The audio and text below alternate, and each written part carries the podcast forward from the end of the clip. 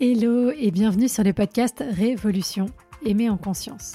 Je suis Claudia, coach certifiée, spécialisée en relations amoureuses et cofondatrice du Self Love Project. Mon ambition est de rendre accessible à chacun et chacune la possibilité de vivre des relations en conscience de soi et des autres. Je ne crois pas en la fatalité et surtout pas en amour. Et je pense que les relations se construisent et ne sont ni le fruit de la chance ni du destin. Il nous manque juste parfois les bons outils et compétences pour y arriver. Et ce sont justement ces outils pour reprendre le pouvoir sur ta vie amoureuse que je souhaite te transmettre au travers de ce podcast, que tu sois en post-rupture, à la recherche de l'amour ou déjà en relation. Faire évoluer ton rapport à toi pour révolutionner ta vie amoureuse. Tu peux aussi me retrouver sur Instagram, sur selfloveproject.fr pour encore plus de contenu. À très vite. Bonjour et bienvenue dans ce nouvel épisode. Et aujourd'hui on va essayer de répondre à la question suivante. Est-ce que l'amour, est-ce que les relations c'était mieux avant? Grande question, ça aussi décidément on part dans des grands débats philosophiques depuis euh, le dernier épisode. Parce que ça c'est un point qui revient assez souvent dans les discours des personnes avec qui je discute sur euh, Instagram ou des fois dans les coachings avec cette impression que avant c'était mieux, c'était plus simple, c'était euh, plus facile, euh, bref, ce genre d'idée. Alors, allons regarder et essayer de répondre le plus objectivement du monde à cette question, puisque vous le savez, moi, chez Self of Project, euh, nous avons une approche, j'ai une approche qui est euh, très pragmatique, très orienté euh, solution. Pour ça, le mieux à faire, c'est d'essayer d'un petit peu de décortiquer tout ce qu'il y a.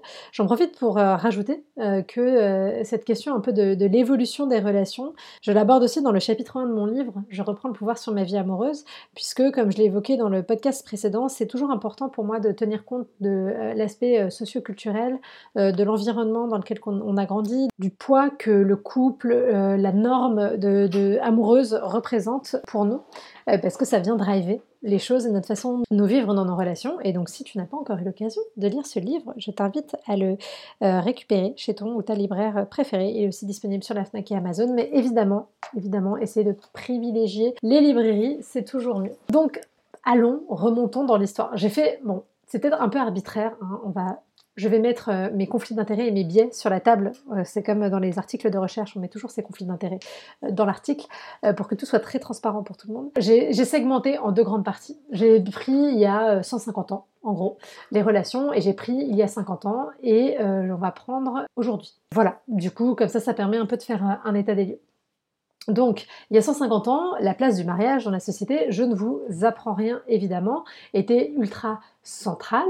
Euh, quand on était une femme, clairement, ne pas être mariée, je ne vais même pas dire ne pas être en couple, hein, ne pas être mariée, euh, puisque le couple n'existait pas en dehors de la relation, donc ne pas être en couple, ne pas être mariée, pardon, c'était quelque chose qui n'était pas euh, envisageable puisque la femme était plus ou moins la propriété euh, de sa famille et que cette propriété se transférait à son euh, futur époux, à son époux et que finalement le mariage pendant il y a 50 ans et même avant, hein, pendant très longtemps, le mariage a avant tout été une question d'économie, de statut social, etc., etc.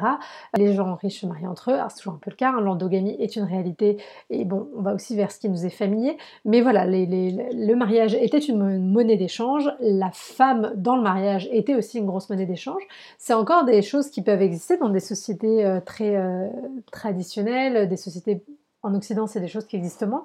Il y a beaucoup de libération par rapport à ça, mais évidemment, ça existe encore dans plein d'endroits. Euh, notamment, je, regardais une vidéo l'autre jour sur qui parlait de, en Corée du Sud de comment ça se passait au niveau du mariage. Et Corée du Sud, c'est une société qui est très, euh, très segmentée, très structurée, euh, très hiérarchisée aussi entre les, les niveaux sociaux des gens, tout ça. Et là-bas encore, les gens des très très bonnes familles, des très très des gens euh, très riches, notamment je sais pas la famille Samsung, enfin voilà, on parle l'équivalent de Bernard Arnault en France quoi. Les enfants de ces familles-là sont destinés entre guillemets à se marier entre eux et c'est hors de question qu'ils se marient en dehors de ce cercle-là. Ce qui est probablement le cas encore aussi encore, une fois en France dans certains milieux, mais ça c'est quand même pas mal pas mal assoupli. Bon, tout ça pour dire que en Occident, effectivement, j'ai oublié de préciser que là, l'évolution dont je parle, elle se base surtout en Occident et en France. Euh, la place du mariage était centrale. Et il était hors de question que euh, les hommes, les femmes ne soient pas mariés, puisque tout ça, les enfants, tout ça, en mariage, ça n'existait pas, et que les enfants, c'était l'objectif, c'était euh, la vie des femmes à l'époque. Et heureusement, ces choses-là ont euh, évolué.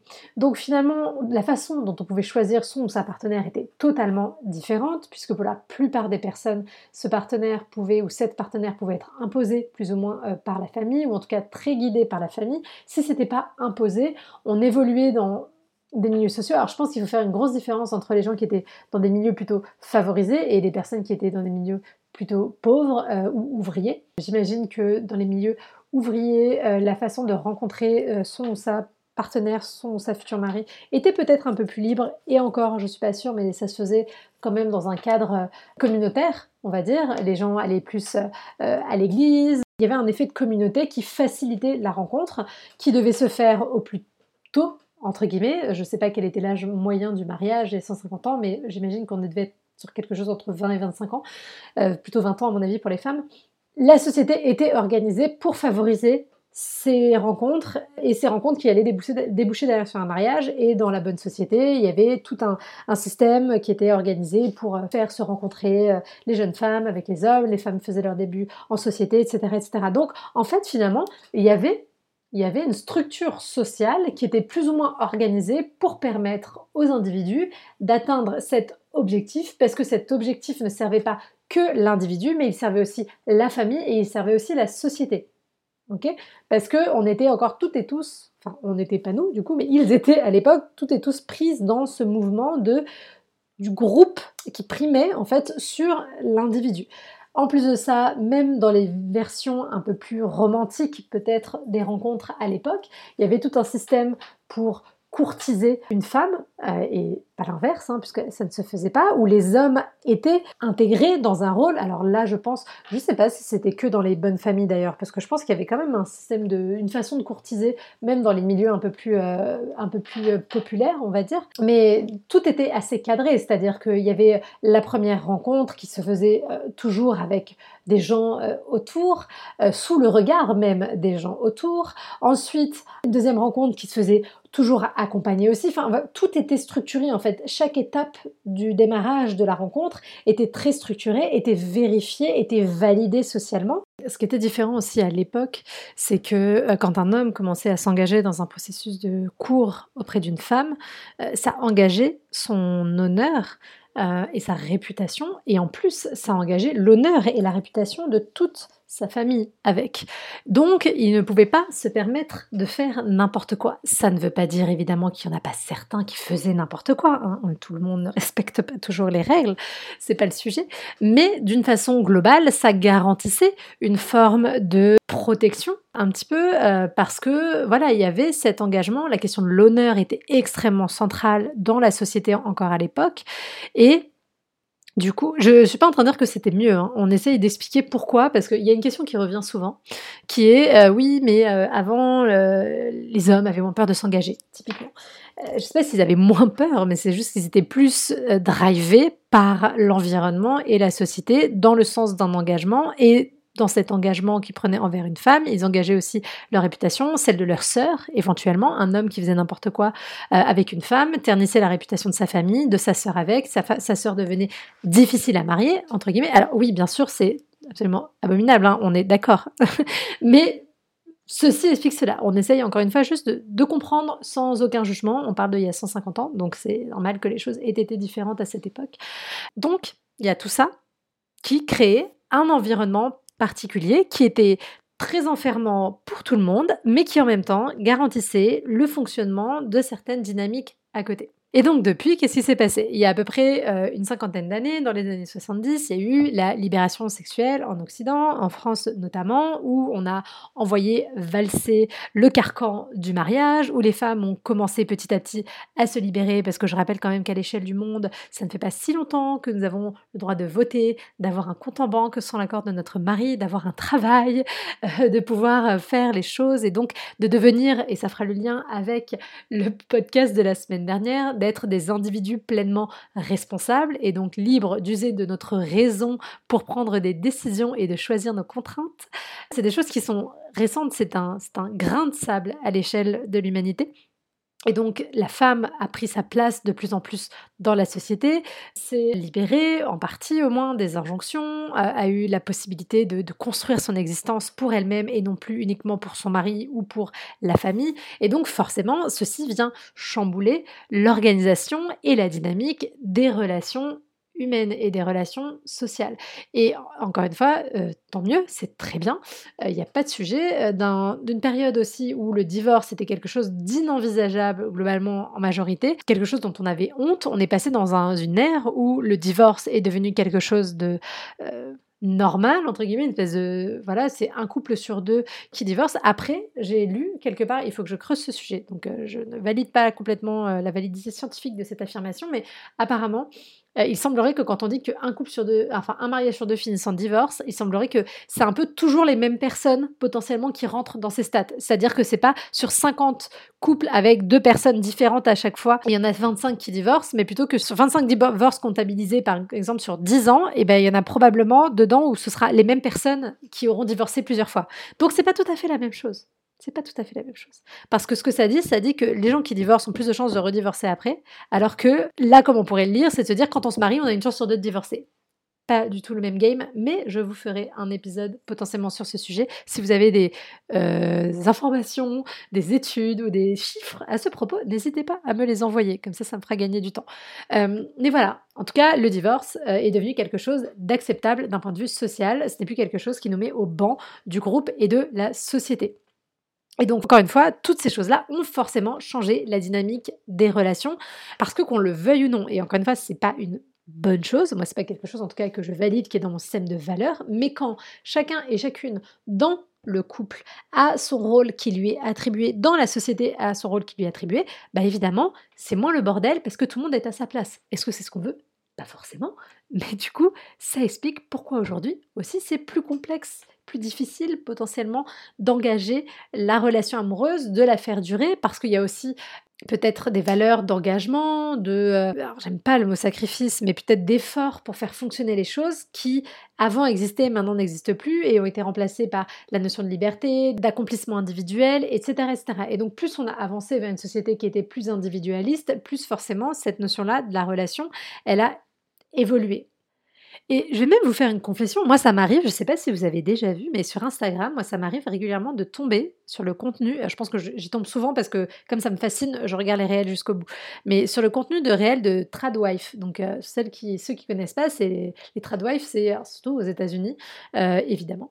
C'est des femmes qui se, sont femmes au foyer souvent et qui se définissent comme des, femmes traditionnelles, en gros, qui euh, d'elles-mêmes, hein, je reprends leur verbatim, sont soumises à leur mari, sont femmes au foyer c'est l'homme qui pourvoit à leurs besoins, c'est euh, l'homme qui est le leader de la relation, de machin, etc. Alors là, c'est le côté un peu extrême, entre guillemets, de la mise en application de ça, mais dans une autre mesure, on peut avoir aussi le discours, sans tomber dans un discours masculiniste, hein, évidemment, mais le discours avec euh, l'homme qui euh, va tenir la porte, qui va voilà organiser les choses, machin. Et des fois, quand je les vois, franchement, je me dis, ah ouais, ça a l'air ça a l'air pas mal en vrai des fois. Ça c'est cool, ça c'est tranquille et tout, machin. Je me dis, ah, la partie de moi là, des fois qui est un peu fatiguée de travailler, de gérer ma boîte, de, tout ça, je me dis, ah ouais, ah ouais, c'est pas con.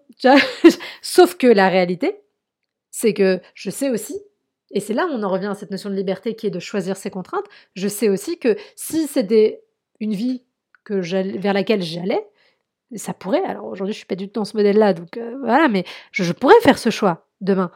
Mais je sais que si je choisis ça, bah à côté de ça, ça veut dire que je dois mettre mon mari sur une certaine place, que je perds une partie de mon indépendance, de mon autonomie. Et en fait, moi, je ne suis pas prête à troquer ces choses-là en échange de cette dynamique relationnelle-là. Après, est-ce que celle-là, elle a moins de valeur que moi, ma façon d'envisager les choses? C'est un débat. Je sais pas. Moi, l'important, c'est si les gens peuvent faire leur choix en conscience, que personne n'est contraint. Le risque de ça, d'être dépendante financièrement de son mari, c'est de se retrouver le bec dans l'eau et d'être complètement euh, coincé si la relation se passe mal, voir si elle est toxique, etc. pour moi, c'est le gros, gros warning que je vois. Après, pour le reste, c'est vraiment lié à des goûts euh, personnels. Mais a contrario, une tradwife qui choisirait la vie que j'ai, d'être euh, à son compte, entrepreneur, etc., elle, elle aurait l'impression de sacrifier, j'en sais rien, moi, sa famille, de sacrifier le fait de s'occuper de sa maison, et du coup, c'est pour ça qu'elle ne le fait pas non plus. Donc, vous voyez, Tout ça pour dire que je suis pas sûre qu'il y ait toujours un modèle qui soit idéal pour tout le monde. L'important, c'est de savoir pourquoi on le choisit et de, savoir dans quelle direction, euh, enfin, d'être le plus en phase avec soi-même. Et donc, bref, pour revenir à est-ce que c'était mieux avant ben Non, avant, ce qui était mieux, si on regarde qu'est-ce qui était mieux avant, avant, ce qui était mieux, c'était que, euh, voilà, comme je disais, il y avait un sens de la responsabilité de la relation, un sens de l'honneur, quelque chose qui engageait les gens et qui faisait que bah, quand les gens ils étaient in, ils étaient in, globalement, la plupart du temps. Néanmoins, ça n'empêche pas que à l'époque, comme aussi le couple n'était pas le seul, enfin, était rarement un, truc qui était lié à de l'amour. Ce qui se passe aussi, c'est que le couple n'était pas forcément engagé complètement émotionnellement, c'était une structure, encore une fois, sociale, familiale, et donc il y avait aussi beaucoup de tromperies, euh, peut-être même des, deux côtés, mais qui étaient aussi acceptées parfois parce que on considérait que c'était pas dans le mariage qu'on allait chercher l'amour, c'était en dehors. Après, il y a plein de choses qui ont bougé. Il y avait aussi des milieux où, voilà, notamment dans la religion euh, chrétienne, euh, tromper son mari ou sa femme, c'est pas du tout quelque chose qui est acceptable et accepté. Donc, c'est pas un sujet. Donc voilà, il y avait ces choses-là. Il y avait la, religion aussi qui structurait beaucoup plus les rapports sociaux euh, et qui laissait moins de liberté et de choix euh, individuels. Il y avait moins d'individuation. Euh, mais voilà, ce qui était mieux avant, c'était le sens de la responsabilité dans les relations. Le fait aussi qu'on ne demandait pas, comme je disais juste avant, à notre partenaire de tenir le rôle de tout un village entier, puisqu'on avait ce village, on avait cette communauté. Et donc le partenaire avait un rôle, la famille avait un autre rôle, les enfants avaient un, autre rôle, la communauté religieuse en avait encore un autre, les personnes avec lesquelles on échangeait au quotidien. Enfin voilà, chacun avait un rôle et chacun était un pilier. Quand là, en fait, on n'a plus qu'un seul pilier central qui est notre partenaire la plupart du temps. C'est pas comme ça pour tout le monde, mais c'est comme ça la plupart du temps. Esther Perel, elle en parle très bien et je vous invite à aller euh, voir un peu ce qu'elle dit là-dessus. Mais voilà, du coup, c'est vrai que ça, ça faisait qu'il y avait moins de pression sur la relation. Il y avait cette garantie sociale dont je parlais, cette validation. Il y avait, euh, bah, voilà, je, me suis avancée, mais cette, cette, question de la répartition des rôles genrés qui crée moins de crispation dans le couple, puisque chacun est à sa place, chacun fait les choses. Alors peut-être qu'à terme, ça crée de la frustration chez les uns et chez les autres, surtout sur les femmes, qui évidemment avaient beaucoup de choses qui étaient attendues d'elles. Néanmoins, objectivement, je pense que, et encore une fois, je ne dis pas qu'il faut changer de système, hein. c'est juste on interroge les choses hein, d'un point de vue systémique et, macro. Dans un système où les femmes ont toujours autant de charges de travail domestique qu'avant, quasiment, mais qu'en plus de ça, elles doivent aussi travailler, forcément, c'est mille fois plus générateur de frustration que si ton travail, c'est de t'occuper du foyer, de la maison et des enfants. Alors, ça peut générer d'autres frustrations en termes d'accomplissement personnel, en termes voilà, de liberté, d'indépendance et tout. Tout ça, il n'y a pas de sujet. Mais sur le stress, sur la charge, sur toutes ces choses-là, bah, effectivement, aujourd'hui, toute la difficulté, c'est espèce un peu d'entre-deux et de transition où la majorité des femmes hétéros dans les couples hétéros assument encore la charge des tâches quotidiennes plus que les hommes, en plus du travail, en plus de l'accomplissement personnel, et donc c'est là où c'est compliqué. Ça veut dire qu'il faut changer. Enfin, si, il faut changer l'implication évidemment des hommes dans leur relation, dans leur couple. Mais voilà, c'est juste encore une fois, on regarde les choses avec conscience. Et comme je disais, avant c'était peut-être mieux, entre guillemets, dans le sens où les rencontres, elles se faisaient plus facilement parce qu'il y avait plus de possibilités d'interaction, plus de côté euh, de communautaire et aussi parce que, comme je disais, ça favorisait la société favorisait ça en fait, puisque ça faisait partie des objectifs et des indispensables euh, dans la vie des individus et surtout dans la vie des femmes. Ce qui n'était pas mieux avant, c'était cette rigidité dans les rapports sociaux, puisque chacun, chacune était à sa place et donc on ne pouvait pas sortir de sa place. Et si dans sa place on n'y était pas bien, bah, du coup, on n'était pas forcément très heureux. Et que de toute façon, le bonheur, la, réalisation individuelle n'était pas tellement au centre des préoccupations à l'époque. Ce qui n'était pas mieux avant, c'est que euh, la plupart du temps, euh, on ne pouvait pas forcément partir si on était dans une relation où on n'était pas heureux, heureuse, ou dans une relation qui était abusive, violente. On était coincé parce que, bah, en fait, c'était comme ça, c'était le destin euh, des femmes et que, évidemment, les violences conjugales étaient d'autant plus fortes à l'époque, même si elles sont encore suffisamment fortes aujourd'hui ce qui n'était pas mieux avant, c'est que les femmes n'avaient que peu leurs mots à dire euh, dans l'espace de la relation. Alors encore une fois, peut-être que ça dépend aussi des cultures, parce qu'il y a aussi des cultures où les femmes, en dehors de la maison, ont peu de pouvoir, mais quand c'est à la maison, elles en avaient. Mais bon voilà, du coup, elles avaient le pouvoir sur des choses qui étaient quand même très restreintes et très cachées qui était moins bien avant, c'est qu'on ne pouvait pas toujours choisir son ou sa partenaire.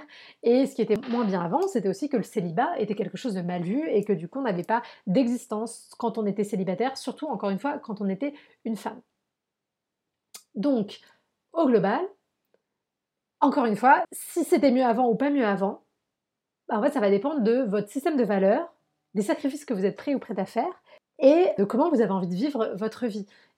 Des avantages et des inconvénients dans les deux. Moi, personnellement, je trouve que les inconvénients d'avant sont très forts, ce qui fait que je préfère prendre les inconvénients de maintenant. Néanmoins, on peut se poser la question dans ce qui était mieux avant de cette responsabilité, cet engagement, cette structuration sociale, est-ce qu'on ne peut pas essayer de se nourrir en partie? Ouais, je veux le beurre, l'argent du beurre et le cul de la crémière, je sais, mais est-ce qu'on peut pas essayer de se nourrir en partie de certains modes de fonctionnement de avant pour inscrire aujourd'hui quelque chose qui soit évolutif et qui soit moins générateur de frustration parce que je suis d'accord que la rencontre aujourd'hui n'est pas toujours simple quand on a passé la trentaine principalement parce qu'on est dans des environnements sociaux qui ne favorisent pas la rencontre mais parce que la, façon dont les choses sont structurées, à partir du moment où on est en couple et surtout qu'on fait des enfants, chacun se replie sur soi. Il y a quand même assez peu d'interactions et moi je le vois aujourd'hui. Moi je suis en couple mais j'ai pas d'enfants. Je vois que pour les personnes qui m'entourent qui ont des enfants, bah c'est pas facile d'essayer de prendre sa place dans le relationnel familial que ce soit des amis ou autres et tout.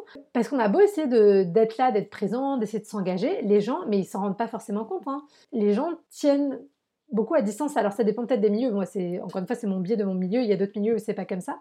Euh, soit parce que pour les amis, ils sont engagés eux dans leur relationnel intrafamilial avec leurs sœurs, leurs frères, leurs parents, et du coup, ils créent la relation de leurs enfants avec ce système familial, mais pas forcément avec l'extérieur. Mais voilà, il y a quelque chose, je trouve, qui n'est pas toujours simple, parce qu'il y a cette espèce de repli, et que même si on essaye de créer une dynamique autre, bah euh, bon, euh, la machine du système et de notre mode de fonctionnement, elle, est plus forte, entre guillemets, souvent, ou alors il faudrait faire un gros effort pour en sortir. Donc voilà, encore une fois, ça c'est une constatation, c'est une réalité, mais ça ne veut pas dire que c'est une fatalité, et on peut construire d'autres modèles. Il y a plein de gens qui s'interrogent, notamment bah, il y a Judith Duportail, pour celles qui euh, la connaissent, qui a eu des enfants là, et qui est maman Sola, qui a eu des enfants donc par, le biais d'une PMA, qui a construit son village, qui a construit des relations différemment et qui invite à investir l'amour euh, d'une façon différente et, les liens sociaux d'une façon différente. Mais voilà, la question en fait finalement c'est aujourd'hui on fait quoi avec le constat qu'il euh, y a certaines choses qui sont bien et d'autres qui sont pas fonctionnelles?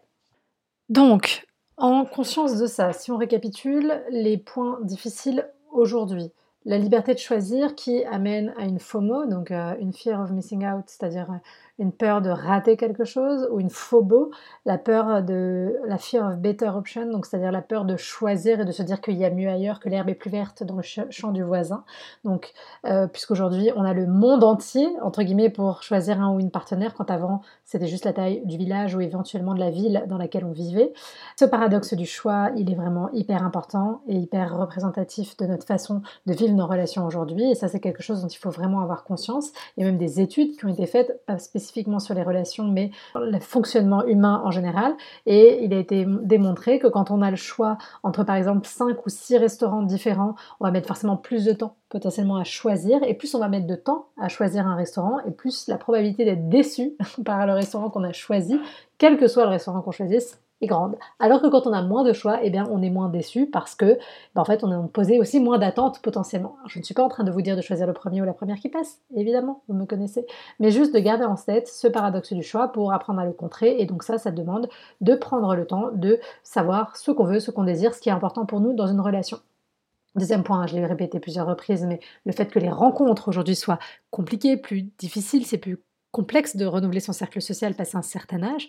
Là-dessus, il n'y a pas de euh, solution miracle, si ce n'est que euh, il faut se challenger pour sortir de sa zone de confort, pour rencontrer des nouvelles personnes, pour élargir son cercle au sens large et pas que lié à euh, nos relations amoureuses. Le troisième point, c'est qu'on a peu de guidance pour apprendre à vivre une belle relation. Il n'y a pas d'éducation relationnelle, de la même manière qu'il y a assez peu d'éducation à la parentalité, ce qui n'est pas le cas dans d'autres pays, notamment en Suède par exemple, les parents qui ont un peu du mal des fois à éduquer leurs enfants, il y a des cours d'éducation à la parentalité qui sont gratuits, etc. Et donc, la relation était obligatoire et euh, structurée socialement. Maintenant, elle est plus obligatoire et c'est un peu YOLO, mais du coup, on ne sait pas trop comment faire et comment poser, comment poser ces bases-là. Donc pour contrer ça, qu'est-ce qu'on fait? Eh bien, on regarde quels sont nos points de fragilité à ce niveau-là, euh, en termes de communication, en termes de gestion des émotions, en termes d'estime de soi, et on travaille sur ces points-là pour contrer ces difficultés-là. Et on arrête aussi de surévaluer l'amour romantique et on continue d'investir nos autres relations en regardant tout ce qu'elles nous apportent aussi. Souvent, vous me dites, oui, mais moi, euh, personne ne m'aime, euh, ce qui est pas vrai, parce que la plupart d'entre vous, vous avez euh, des espaces relationnels sains dans vos relations amicales, vous avez des gens qui sont là, mais vous priorisez moins potentiellement ces relations-là. Après, je suis aussi d'accord pour dire que euh, une relation amoureuse, euh, un partenariat de vie même, qui crée une intimité particulière, une dynamique particulière, eh bien, enfin, au bout d'un moment, c'est pas tout à fait la même dynamique que nos relations, mais ça veut pas dire que vos amis vous aiment pas et que cet amour-là n'est pas important. Donc voilà, c'est juste de pas mettre tous ses œufs dans le même panier. Donc, à la question est-ce que c'était mieux avant? Je dirais que oui et non, comme toujours. Oui, je suis chiante, je peux répondre toujours des trucs euh, au milieu. Bonjour la diplomatie. Oui et non, mais essayons de remettre un peu de ce qui était bien avant dans maintenant et tirer profit de tout ce qu'il y a de bien aujourd'hui ça, c'est pas mal comme conclusion. Qu'est-ce que vous en pensez? Dites-moi ce que ça vous inspire. Dites-moi si vous pensez que c'était mieux avant, ou si c'est mieux aujourd'hui, ou si ce sera mieux demain. Quelle est votre perspective sur le sujet? N'hésitez pas à me faire vos retours en venant me parler sur Instagram. Je rappelle le compte si jamais vous ne me suivez pas encore, Self Love Project FR. Euh, voilà, vous pouvez m'envoyer un petit DM. Et comme toujours, c'était un plaisir de passer ce temps avec vous. Les relations sont des voyages et je suis honorée de faire partie du vôtre. Je vous dis à très bientôt pour un prochain épisode. Prenez soin de vous.